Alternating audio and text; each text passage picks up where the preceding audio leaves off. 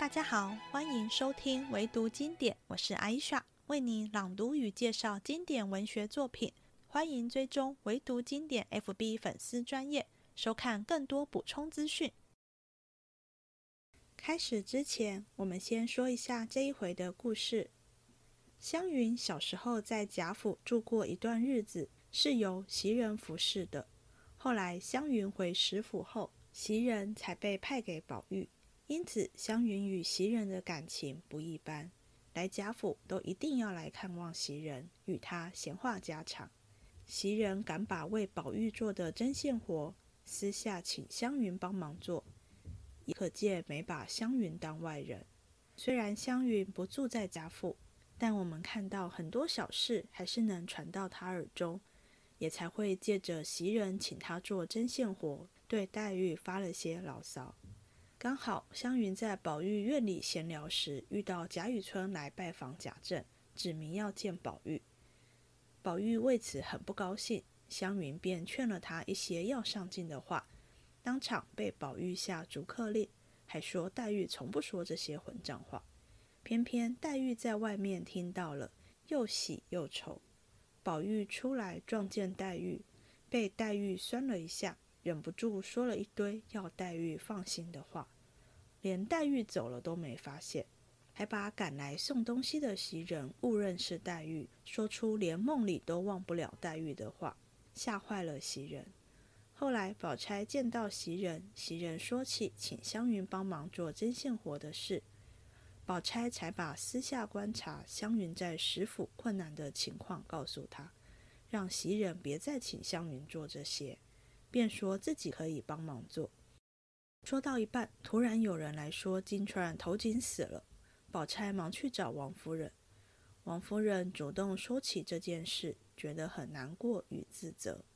宝钗便安慰说：“金钏不该有这么大的脾气，应该是失足掉到井里，不是自杀。”还说如果丫鬟有那么大的脾气，也就不值得在意了。最后还将自己新做的衣服送给她做装果。宝钗把衣服送来时，正看到宝玉坐在王夫人身边流泪。便当作什么都不知道，赶快离开了。第三十二回，素肺腑心，迷惑宝玉，含齿入情，烈死金钏。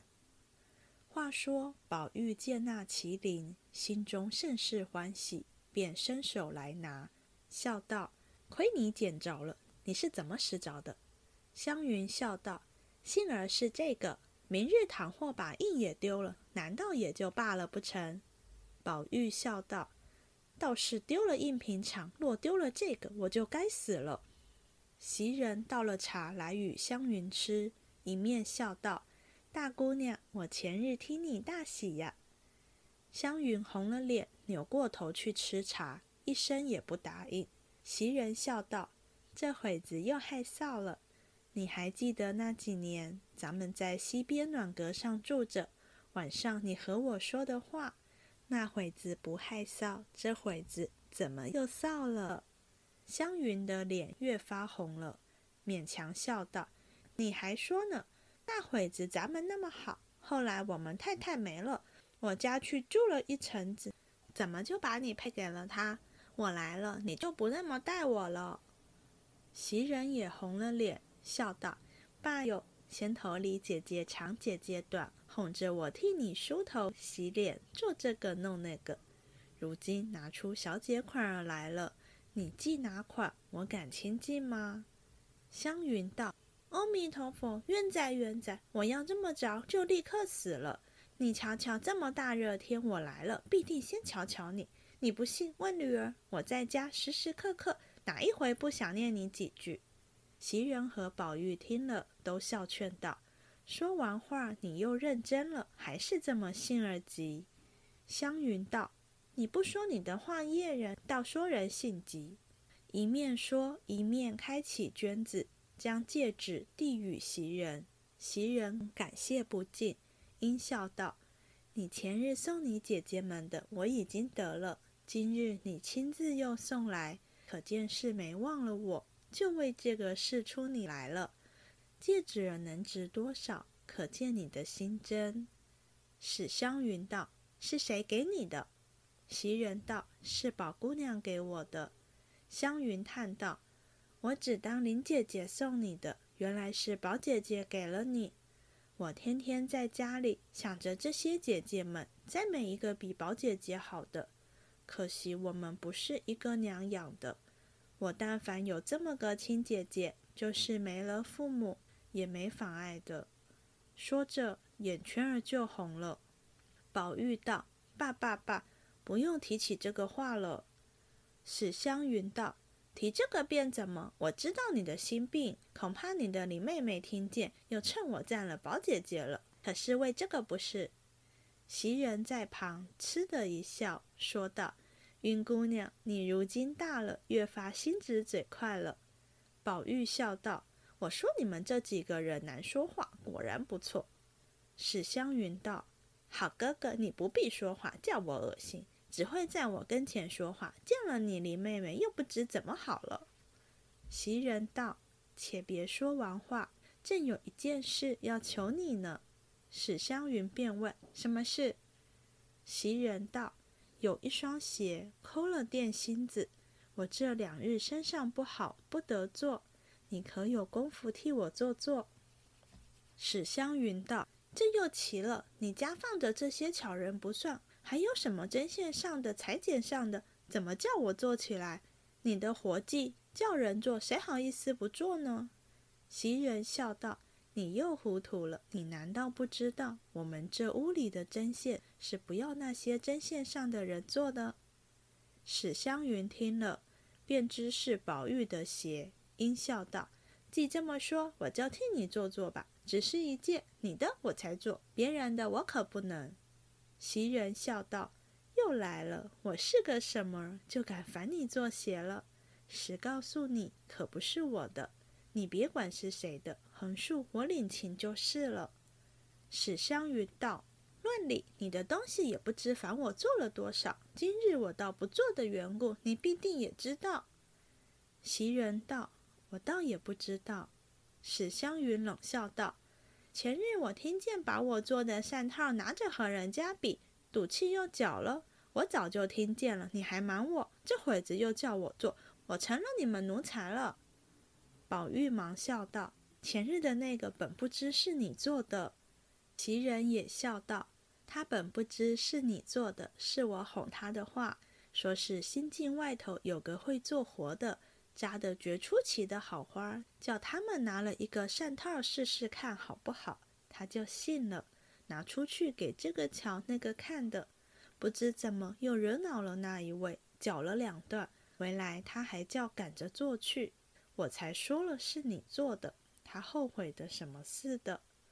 史湘云道：“这越发奇了，林姑娘也犯不上生气，她既会剪，就叫她做。”袭人道。她可不做呢，饶这么着，老太太还怕她劳碌着了。大夫又说好生静养才好，谁还肯烦她做呢？就年好一年的功夫，做了个香袋儿，今年半年还没见拿针线呢。正说着，有人来回说，兴隆街的大爷来了，老爷叫二爷出去会。宝玉听了，便知贾雨村来了。心中好不自在，袭人忙去拿衣服。宝玉一面蹬着靴子，一面抱怨道：“有老爷和他坐着就罢了，回回定要见我。”史湘云一边摇着扇子，笑道：“自然你能迎宾接客，老爷才叫你出去呢。”宝玉道：“哪里是老爷，都是他自己要请我见的。”湘云笑道：“主雅客来请。”自然，你有些惊动他的好处，他才要会你。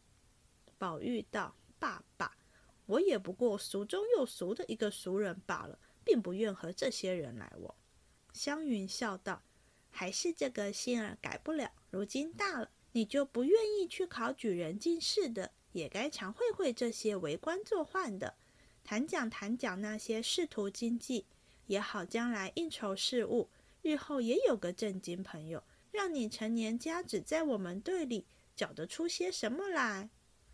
宝玉听了，大觉逆耳，便道：“姑娘，请别的屋里坐坐吧，我这里仔细肮脏了你这样知经济的人。”袭人连忙解说道：“姑娘，快别说他，上回也是宝姑娘说过一回，他也不管人脸上过不去，咳了一声，拿起脚来就走了。宝姑娘的话也没说完，见他走了，登时羞得脸通红，说不是，不说又不是。幸而是宝姑娘。”那要是林姑娘，只有闹得怎么样，哭得怎么样呢？提起这些话来，宝姑娘叫人敬重，自己过了一会子去了。我倒过不去，只当她恼了。谁知过后还是照旧一样，真真是有涵养、心地宽大的。谁知这一位反倒和她生分了。那林姑娘见她赌气不理，她后来不知赔多少不是呢？宝玉道：“林姑娘从来说过这些混账话吗？要是她也说过这些混账话，我早和她生分了。”袭人和湘云都点头笑道：“这原是混账话么？”原来黛玉知道史湘云在这里，宝玉一定又赶来说麒麟的缘故，因心下蠢度着。近日宝玉弄来的外传野史，多半才子佳人。都因小巧玩物上撮合，或有鸳鸯，或有凤凰，或玉环金佩，或娇帕鸾绦，皆因小物而遂终身之愿。今忽见宝玉也有麒麟，便恐借此生隙，同湘云也做出那些风流佳事来，因而悄悄走来，见机行事，以察二人之意。不想刚走进来。正听见湘云说经济一事，宝玉又说：“林妹妹不说这些混账话，要说这话，我也和她生分了。”黛玉听了这话，不觉又喜又惊，又悲又叹。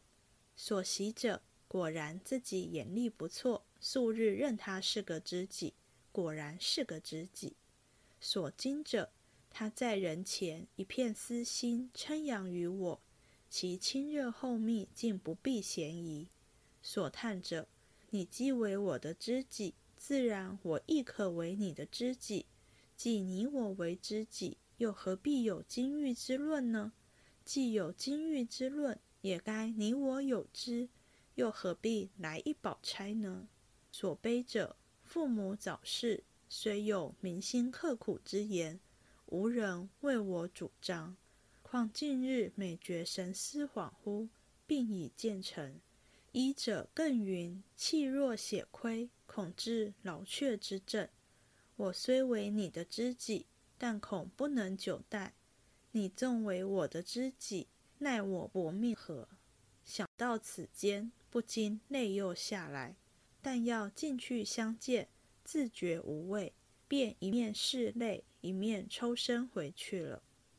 这里，宝玉忙忙的穿了衣裳出来，忽见黛玉在前面慢慢的走着，似乎有拭泪之状，便忙赶着上来，笑道：“妹妹往哪里去？怎么又哭了？又是谁得罪了你了？”黛玉回头见是宝玉，便勉强笑道：“好好的，我何曾哭来？”宝玉笑道：“你瞧瞧，眼睛上的泪珠儿没干，还撒谎呢。”一面说，一面禁不住抬起手来替他拭泪。黛玉忙向后退了几步，说道：“你又要死了，又这么动手动脚的。”宝玉笑道：“说话忘了情，不觉得动了手，也就顾不得死活。”黛玉道：“死了倒不值什么，只是丢下了什么金，又是什么麒麟，可怎么好呢？”一句话又把宝玉说急了。赶上来问道：“你还说这些话，到底是咒我还是气我呢？”黛玉见问，方想起前日的事来，遂自悔这话又说造次了，忙笑道：“你别着急，我原说错了，这有什么要紧？今都叠抱起来，急得一脸汗。”一面说，一面也近前伸手替他拭面上的汗。宝玉瞅了半天，方说道。你放心。黛玉听了，弄了半天，说道：“我有什么不放心的？我不明白你这个话。你倒说说，怎么放心不放心？”宝玉叹了一口气，问道：“你果然不明白这话？难道我素日在你身上的心都用错了？连你的意思若体贴不着，就难怪你天天为我生气了。”黛玉道：“我真不明白放心不放心的话。”宝玉点头叹道：“好妹妹，你别哄我。你真不明白这话，不但我素日白用了心，且连你素日待我的心也都辜负了。你皆因总是不放心的缘故，才弄了一身的病了。但凡宽慰些，这病也不得一日重似一日了。”黛玉听了这话，如轰雷掣电，细细思之，竟比自己肺腑中掏出来的还觉恳切。竟有万句言语，满心要说，只是半个字也不能吐出，只管愣愣地瞅着他。此时宝玉心中也有万句言语，不知一时从哪一句说起，却也愣愣地瞅着黛玉。两个人愣了半天，黛玉只咳了一声，眼中泪直流下来，回身便走。宝玉忙上前拉住道。好妹妹，且略站住！我说一句话再走。黛玉一面拭泪，一面将手推开，说道：“有什么可说的？你的话我都知道了。”口里说着，却头也不回，进去了。宝玉望着，只管发起呆来。原来方才出来忙了，不曾带的扇子。袭人怕他热，忙拿了扇子赶来送给他。猛抬头看见黛玉和他站着，一时黛玉走了，他还站着不动，因而赶上来说道：“你也不带了扇子去，亏了我看见，赶着送来。”宝玉正出了神，见袭人和他说话，并未看出是谁，只管呆着脸说道：“好妹妹，我的这个心从来也不敢说，今日胆大说出来，就是死了也是甘心的。”我为你也弄了一身的病，又不敢告诉人，只好挨着。等你的病好了，只怕我的病才得好呢。睡里梦里也忘不了你。袭人听了，惊疑不止，又是怕，又是急，又是臊，连忙推他道：“这是哪里的话？你是怎么着了？还不快去吗？”宝玉一时醒过来，方知是袭人，虽然羞得满面紫胀。却仍是呆呆的，接了扇子，一句话也没有，径自走去。这里袭人见他去后，想他方才之言必是因黛玉而起，如此看来，倒怕将来难免不才之事，令人可惊可畏。却是如何处置，方能免此丑祸？想到此间，也不觉呆呆的发起愣来。谁知宝钗恰从那边走来，笑道：“那独日头地下出什么神呢？”袭人见问，忙笑说道：“我才见两个雀儿打架，倒很有个玩意儿，就看住了。”宝钗道：“宝兄弟才穿了衣服，忙忙的哪里去了？我要叫住问他呢，只是他慌慌张张的走过去，竟像没理会我的。”所以没问。袭人道：“老爷叫他出去的。”宝钗听了，忙说道：“哎呦，这么大热的天，叫他做什么？别是想起什么来，生了气，叫他出去教训一场吧。”袭人笑道：“不是这个，想必有课要会。”宝钗笑道：“这个课也没意思。”这么热天，不在家里凉快，跑什么？袭人笑道：“你可说么？”宝钗因问：“云丫头在你们家做什么呢？”袭人笑道：“才说了会子闲话，又瞧了会子我前日粘的鞋帮子，明日还求他做去呢。”宝钗听见这话，便两边回头看无人来往，笑道。你这么个明白人，怎么一时半刻的就不会体谅人？我进来看着云姑娘的神情儿，风里言风里语的，听起来在家里一点儿做不得主。他们家嫌费用大，竟不用那些针线上的人，差不多的东西都是他们娘儿们动手。为什么这几次他来了，他和我说话，见没人在跟前，他就说家里累得慌。我再问他两句家常过日子的话，他就连眼圈都红了，嘴里含含糊糊，带说不说的。看他的刑警儿，自然从小没了父母是苦的。我看见他也不觉得伤起心来。袭人见说这话，将手一拍，道：“是了是了，怪到上月我求他打十根蝴蝶儿结子。”过了那些日子，才打发人送来，还说这是初打的，且在别处将就使吧。要匀净的，等明日来住着，再好生打。如今听姑娘这话，想来我们求他，他不好推辞。不知他在家里怎么三更半夜的做呢？可是我也糊涂了，要早知道是这么着，我也不该求他。宝钗道：“上次他告诉我说，在家里做活做到三更天，要是替别人做一点半点儿，那些奶奶太太们还不受用呢。”袭人道：“偏我们那个牛心左姓的小爷，凭着小的大的活计，一概不要家里这些活计上的人做，我又弄不开这些。”宝钗笑道。你理他呢，只管叫人做去就是了。袭人道：“哪里哄得过他？他才是认得出来呢。说不得，我只好慢慢的累去罢了。”宝钗笑道：“你不必嘛，我替你做些就是了。”袭人笑道：“当真的，这可就是我的造化了。晚上我亲自过来。”一句话未了。忽见一个老婆子忙忙走来说道：“这是哪里说起？金钏儿姑娘好好的头颈死了。”袭人听得唬了一跳，忙问：“哪个金钏？”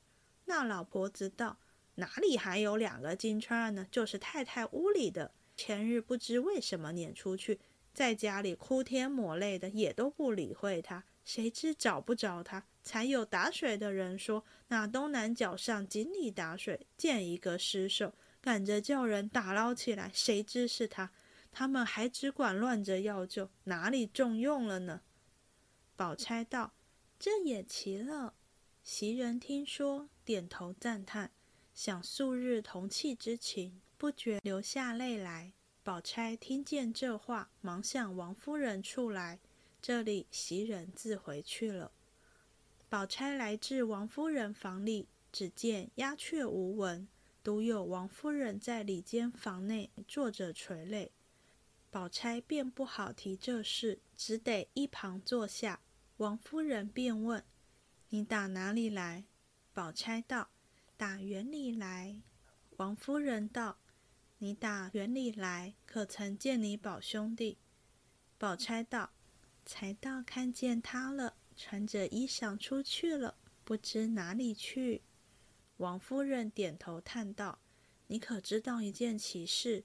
金钏忽然头颈死了。”宝钗见说道：“怎么好好的头颈，这也奇了。”王夫人道：“原是前日他把我一件东西弄坏了，我一时生气，打了他两下子，撵了下去。”我只说气他几天，还叫他上来，谁知他这么气性大，就头颈死了，岂不是我的罪过？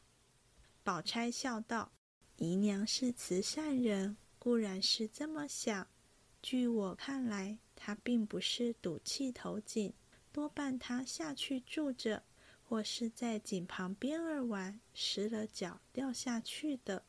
他在上头拘束惯了。”这一出去，自然要到各处去玩玩逛逛，岂有这样大气的理？纵然有这样大气，也不过是个糊涂人，也不为可惜。王夫人点头叹道：“虽然如此，到底我心里不安。”宝钗笑道：“姨娘也不劳关心，十分过不去。不过多赏他几两银子，传送他。”也就尽了主仆之情了。王夫人道：“刚才我赏了五十两银子给他妈，原要还把你姐妹们的新衣裳给她两件装裹，谁知可巧都没有什么新做的衣裳，只有你林妹妹做生日的两套。我想你林妹妹那个孩子，素日是个有心的，况且她也三灾八难的。”既说了给她做生日，这会子又给人去装果，岂不忌讳？因这么着，我才现叫裁缝赶着做一套给她。要是别的丫头赏她几两银子，也就完了。金钏虽然是个丫头，素日在我跟前，比我的女孩儿差不多。口里说着，不觉流下泪来。宝钗忙道：“姨娘这会子。”何用叫裁缝赶去？我前日倒做了两套，拿来给他，岂不省事？况且他活的时候也穿过我的旧衣裳，身量也相对。王夫人道：“虽然这样，难道你不忌讳？”宝钗笑道：“姨娘放心，我从来不计较这些。”一面说，一面起身就走。王夫人忙叫了两个人跟宝钗去。一时，宝钗取了衣服回来，只见宝玉在王夫人旁边坐着垂泪。王夫人正才说他，因见宝钗来了，就掩住口不说了。宝钗见此景况，察言观色，早知觉了七八分，于是将衣服交明王夫人。王夫人便将金钏的母亲叫来，拿了去了。后事如何？下回分解。又到了最后闲聊的时候了。第二十一回是正月，当时湘云来贾府小住，跟往常一样是歇在黛玉房中，显见两人的亲密。到了这一回是端午节之后，湘云再度来访。书中没说他是否跟黛玉同住，但他因为黛玉跟宝玉闹脾气，连带把他做给宝玉的扇套剪坏的事，对黛玉有些不满，直接称她林姑娘。稍早提到黛玉，也不称林姐姐，而是对宝玉称你的林妹妹，都是刻意表现自己与她的距离。黛玉也因金麒麟一事，对湘云心有芥蒂，而来怡红院探虚实。也是在这一回，我们看到湘云的思想与宝钗更为接近，都鼓励宝玉应多结交些官场上的人，为日后的官宦生涯做准备，打好关系。或者说，他们代表当时社会普遍的看法。黛玉不这么想，反而是比较特立独行的。此外，透过湘云感叹自己没有像宝钗这样的好姐姐，以及宝钗告诉袭人的那番话。也表现出宝钗对湘云的关系与两人的亲近，他们是会聊到心事的。黛玉跟湘云虽然都是孤儿，有相同的背景，从小也很亲密，但黛玉自己的心事都烦恼顾虑不完，很难有心思去留神与关心别人的处境。我们在第二十三回宝玉与黛玉第一次看《西厢记》时说过，《西厢记》给了他们一个契机。让他们在这个虚构世界中共同经历一段爱情。他们透过观看、感受张生与崔莺莺的爱情，启发自身情爱的觉醒，了解什么是爱情。因此，在那之后，他们也才渐渐明白对彼此的感受是什么，也开始试着表达感情。像第二十五回，黛玉见宝玉脱险，忍不住当众脱口而出“阿弥陀佛”。关怀之情溢于言表。第二十六回，黛玉情不自禁吟出“每日家情思睡昏昏”，就是在抒发对宝玉的相思。第二十八回，宝玉见黛玉生气，说出从小自己是怎么对待她的：“凭我心爱的姑娘要就拿去，我爱吃的，听见姑娘也爱吃，连忙干干净净收着，等姑娘吃。丫头们想不到的，我替丫头们想到了。”宝玉这样做已经不是好，而是有情人了。第二十九回的杂语，就是两人在摸索练习中的一次擦枪走火。大家不要觉得表达感情有什么好学习练习的，这看似口一张话一吐的事，还真的不是那么容易。看着一些长辈，他们的夫妻关系没有到老死不相往来那么糟，但也谈不上好，生活没有什么交集，也没有什么可谈的。虽然一方还是会煮饭给对方吃，另一方还是会洗两人的衣服，但更像只是住在同个屋檐下的室友。这固然是年轻时各自忙着工作，忽略了经营感情，感情被当成摆设，而不是被照顾的宠物。造成这样结果很重要的一点是，不知如何表达自己的感觉，告诉对方我希望怎么被对待。这个我感触很深。又要讲到我之前那一段长长的感情了。结束那段感情后，我还常常会想到交往时一些让我不满或不舒服的小事，但在交往期间，我没有说出过那些事让我不满以及我的感受。我是个很爱表达意见的人，但我也不知为何我会一直想却说不出口。可能担心一直跟对方说我不喜欢这样那样的，久了会让对方无所适从，不知如何相处。但也是分手后才渐渐明白，这就是不适合啊。有时候感觉是要靠自己表达没错，但如果对方没有了解我的能力，全部要靠我自己说，是不是也有一点问题？这一回宝玉说出“你放心”的那番话，以及之后误将袭人认作黛玉而说出的告白，算是他练习一段时间后小有所成。大家还记得第二十一回？宝玉和事佬当不成，反成了猪八戒照镜子，里外不是人后，写了一季的事吗？你正我正，心正意正，事物有正，思可云正，无可云正，势力足尽。那时他只是自己抒情，没有想到会被黛玉看到，也没有想要对人说。但此时说出“你放心”，其实就是把记背后的心意当面告诉黛玉。这需要练习，也需要勇气。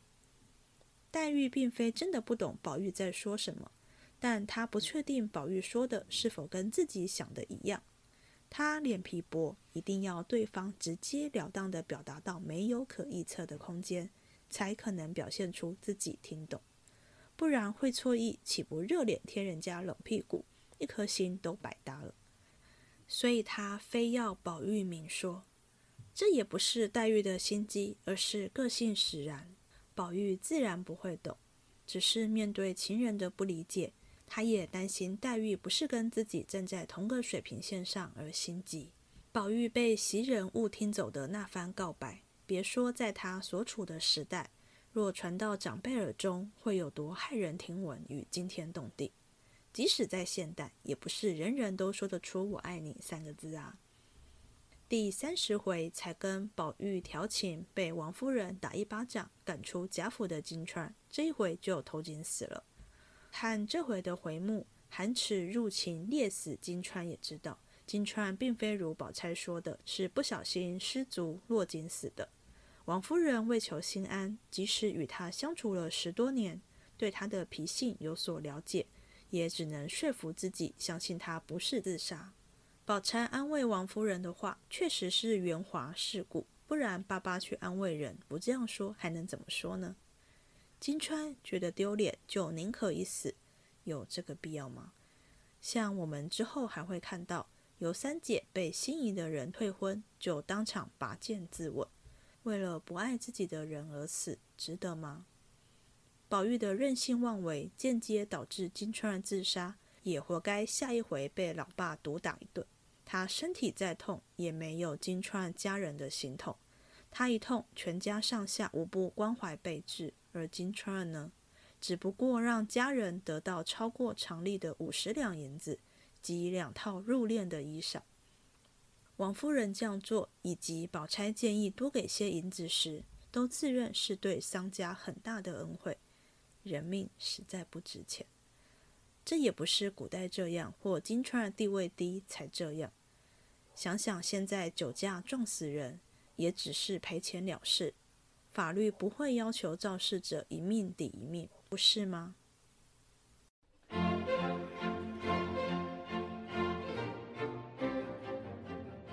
这一集结束了希望你喜欢我们下次见。